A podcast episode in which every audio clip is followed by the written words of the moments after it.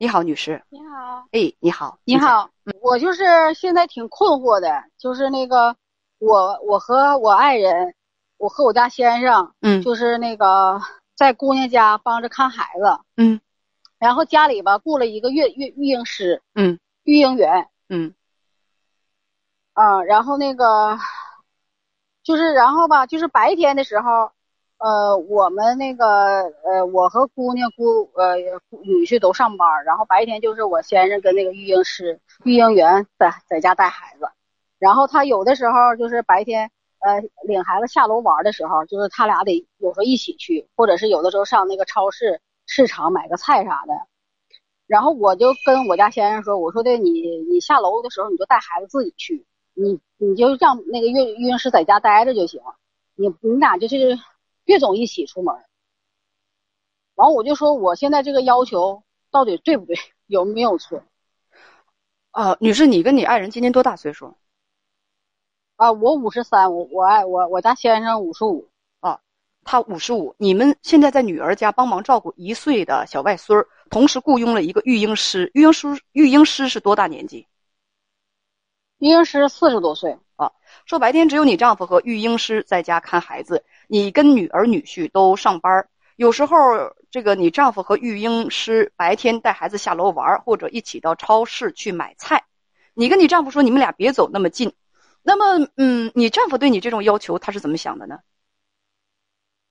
他说的那意思，他说也没啥事儿，他说的那个就我自己下下楼领孩子也领不了，然后这边抱孩子那边买菜也拎不了。他确实是，就就比如说买菜这个事情，一个人在家里看孩子，另一个人出去买菜，这不是很正常吗？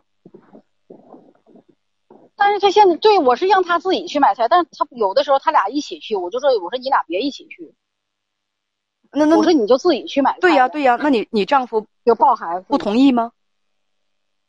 就是我们有的时候就是吧，呃，就是让他抱孩子去买菜去，他说他抱不了孩子，就是不能你抱着孩子再买菜。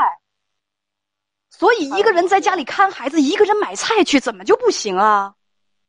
嗯，就是他不得抱孩子下楼，就是你就是我们就是不放心把孩子跟保姆搁家吗？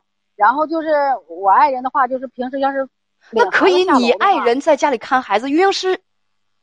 哦，我知道了，必须得有一个人跟育婴师在一起，怕他虐待孩子，对，就是不放心孩子嘛。所以买菜也得抱着孩子，然后两个人一块儿去。但是呢，你还觉得你丈夫总和这个育婴师接触，怕他们俩日久生变，对对不对？啊，对对，就大家刚才也说了，让育婴师出去买菜，你丈夫在家看孩子，那不行吗？啊，对呀、或者是我说你要是买菜，我说我们就去买去，说买啥菜我们回家下班就卖回去，嗯嗯你嗯就不用你们去下楼买。嗯是我这种要求是没没错，就是再说我现在就是对人不，我现在是对事不对人，就是说你再换一个育婴师也是这种情况。其实，你现在对于你丈夫跟育婴师之间，他们俩有没有故事？呃，不，有没有事故，你也不知道。实际上，两个人可能就是人啥事儿都没有，但是你就是觉得天长日久，你很不放心。对，对对对，那那这事儿就简单，那你就别上班了，让你丈夫上班，然后你去那个什么去，你去那个看着这个育婴师呗，或者是让你的那个呃女儿，让你的女儿呃在家里头那啥，就是、呃安装一个一个摄像头。有很多的那个家庭都是这样的。呃，咱不是说不尊重育婴师，实际呃实实是事实上真的有这种需求，真的有这种需求。那搁搁一个摄像头，然后他能看见孩子怎样，是不是？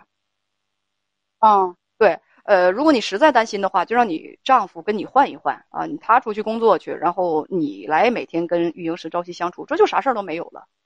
但是呢，但是现在，嗯，你别跟我说不现实啊，不现实我就没有别的招了。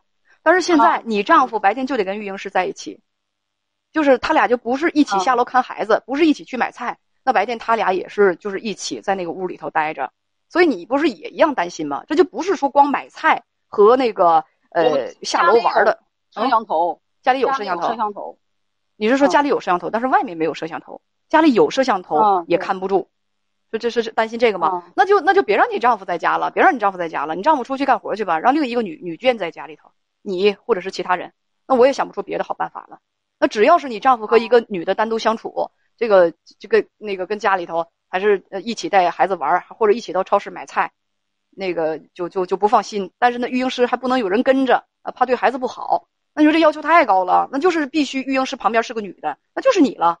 那你就让你丈夫上班去吧，你就别上班了，你就盯着他吧。你这样这样就可以。要不大家说说那个，要不就把育婴师辞了吧。还有啊，我还有一句话要补，你们俩夫妻应该也是有三十多年了吧？啊，三十多年了，咋对丈夫还一点都不信任呢？他跟个女的在家里一块看孩子，就会擦出什么不正常的电火花吗？那都不能，就是就是。那你怕什么？那你担心什么？就是怕这种时间长了，就是那我觉得要真的很信任对方的话，还会怕这个吗？你明明是不信任他，你觉得他跟育婴师很很危险，会发生点什么，因此才会担心他们朝夕相处怎样怎样的。明明是不信任对方，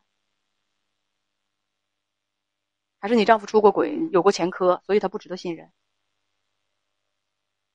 嗯，那也也不是，就是他吧，现在是因为育婴师，呃，他总总是对育育婴师挺照顾的嘛，就老怕育婴师不不干了。我说对吧？你用不着对他怎么怎么讨好他。我说他是挣工资的，那他又不干了，咱再找人呗。你就对人家好，人家不想干了，那人也照样不。不是他对育婴师好，我觉得吧，到咱家来工作做服务工作，我觉得没毛病。而且说句实话。你这话吧，真有点站着说话不嫌腰疼。现在找一个合意的育婴师保姆挺难的，挺难的。我不知道你们找这个育婴师简单不简单？得这个是口碑好，人品好，然后呢，就是说业务又好，找一个这样的育婴师挺难的。不是说你辞了这个就怎样怎样。另外，你丈夫如果是充满善意的那种老实人，你用得着这么疑心吗？我真是。哎呀天啊！那这那那咱不说这个，那就只能你盯着育婴师了。你盯着育婴师，让你丈夫上班去，没有别的更好的方法。你说呢？还怎样？嗯啊嗯，好，那咱们就聊到这儿。嗯，要么你就疑人不用，要么就用人不疑呀。啊，好好，再见，谢谢。